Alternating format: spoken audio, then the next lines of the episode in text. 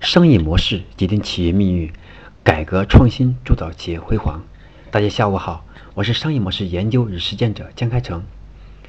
很高兴今天能够继续通过喜马拉雅和大家分享关于商业模式创新与重构的系列课程。在这里特别感谢大家收听我们的节目。今天我将跟大家分享的是我们商业模式创新与重构的第二十一讲：可口可乐。九小时卖八百罐的体验革命。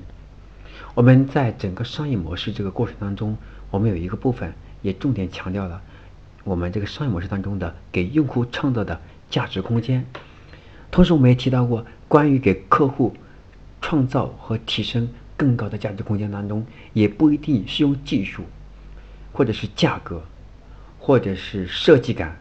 来获得用户的一种价值。也可能只是改变了一种跟用户之间的交互方式，或者是从心理上给用户提提升一个更好的体验，等等，都有可能是给我们的产品、给我们的企业、给我们的用户在价值空间上是迈了很高一个台阶。那么在这里，今天重点跟大家分享一下可口可乐，它是如何利用这个体验式的革命。让他九个小时能够卖八百罐这个可口可乐的，可口可乐在世界的七个国家投放的有一个有一个这个硬件叫友谊机。那么友谊机上只要一瓶可乐的钱就可以买到两瓶可乐，但是呢，这个机器它的高度为三点五米，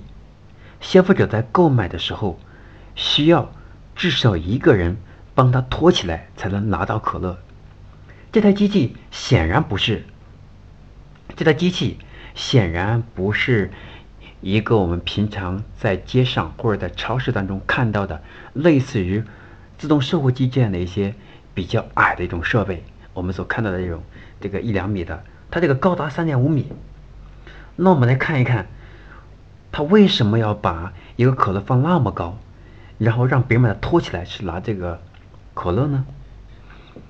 那我们通过，那我通过这个研究，啊，通过这个案例的整个过程的一个这个这个分析，我发现这个友谊机，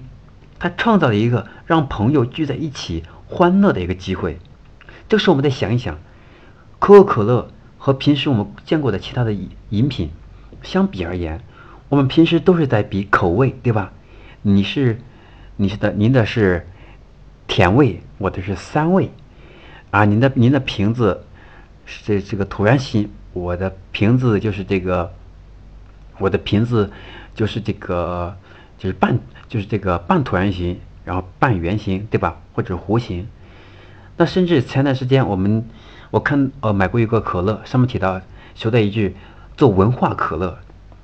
这里面也插了一个小插曲，叫文化可乐，就是它是把可乐上加上一点文化。就我们不再是为了喝可乐，不是因为解渴，并不是因为我们身体的需要去买这可乐，而很多时候，首先是身体有有这个需求，但不刚需，突然看到这个文化的吸引，觉得很有意思，我就买下来。这面说到了一句话，这个青春就是放肆，而爱就是克制，我觉得很经典，对吧？那么它这个可口可乐友谊机，它的目的就是让我们。把过去通过手机虚拟世界，让我们和朋友之间生活的距离更远，然后通过这个硬件，让朋友之间的距离更近，或者让家人之间更加和谐。那么它怎么做？它的核心就做到了一点，比如说我们现在这个这个啊这个可乐，我们自己手够不着，我们跳起来也够不着。如果有一个朋友帮我托起来，我就能够到这个可乐。那首先是能把你托起的人，常规的都是非常好的朋友，对吧？呃，还有就是亲人等等才会做这个动作。那么这个机器本身其实，这个机器本身其实来讲，它没有什么太大的意义。但这个机器它的意义在于，它能够，它能够剖析了我们人人之间关系的这种这种接触。需要进行深度接触的这个心心理的需要和身体的需要，那么这过程当中，那么他就会用这个机器来想办法去创造人与人之间肢体，对吧？肢体接触和这个情感交流的一个机会。那么有了这么一台机器之后呢，人们付出了体力，从中收获了乐趣和友谊。为什么叫友谊机？它就是把友谊和亲情把它融合起来。那么甚至可以摆脱自己是时尚、时尚的这种概念。人们有兴趣，我们可以愿意围绕这个机器去分享一些东西。比如说，呃，比如有人说自己是骑在男朋友的脖子上拿到的可乐。也有人说我是骑在部门领导的脖子上拿到的可乐，这就变成了大家分享快乐友谊的幸福时光。人们愿意主动在微博上去分享友谊友谊机上发生的故事，而这台机器就变成了我们的焦点，变成了很好的营销利器，就变成了给用户创造情感价值、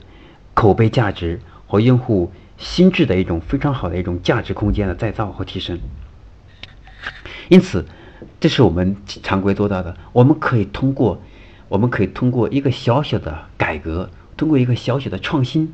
就能够把原来一个很普通的商品，一个很普通的硬件，把它变得有情感，把它变得有活力。其实我们再看，一般人会觉得这体验不友好，对吧？会觉得它体验不友好，因为这么高，人够不着啊。那么实际上，其实我们要的就是这个效果。让大家能够和陌生人或者和身边的人把友谊把它加深，把他友谊进行巩固。我们就要想办法让我们有深度的一些交流和互动，对吧？我们平时可能微信上互动，但现在如果有肢体上的互动的时候，我们发现我们的感觉可能更好。就像我们平时拍照一样，很多人拍照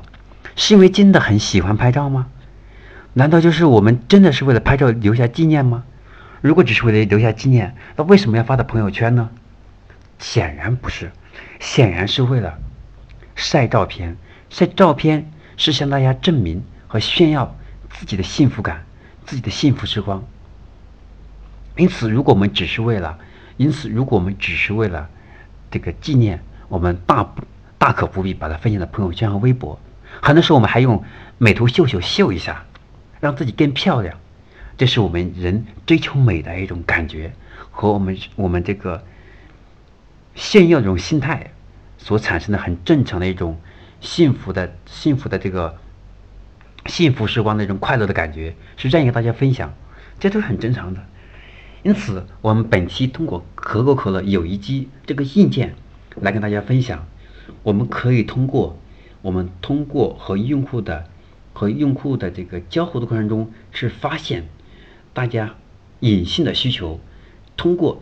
价值的再造，或者是通过我们的和用户交互的方式的再造，或者是把现在大家这个都忽视的一个问题，把它变成了一个新的价值空间，这也是一个很好的在商业模式当中去创造价值提升，但是成本下滑的方式。这也可以让用户在心智上，对吧？和我们可口可乐走得更近。因此，本期。我是想通过可口可乐九小时卖八百瓶的这种，呃，这个这个实际案例来跟大家分享一下，我们在用户价值空间上，我们可以通过体验，可以通过服务，可以通过为消费者心中未未满足的隐性的需求或者刚需没有满足的一部分，只是改变了一个小小的一种方式，或者是一个小小的一个技术的突破而已，就能够让我们的成本。或者让我们的用户的价值翻了好几倍，所以我们的创新不要紧盯着我们的，不要紧盯着我们我们的，不要紧紧盯着我们的技术的创新，我们团队的创新，或者是我们现在的这个产品成本的成本的调整等等，而且我们是要充分的发挥从用户需求的角度和用户的满意度的角度，从用户这个这个从用户他这个他的表情和参与的动作去分析。我们现在做的是否有问题？我们应该如何去改进？这个时候，我们的重点是在体验式上，是做做一些用户价值的再造。那我今天给大家分享的案例就到这里。我们每周三和周五下午五点半准时更新我们这个商业模式创新与重构的系列课程。我们每周三和周五下午五点半不见不散。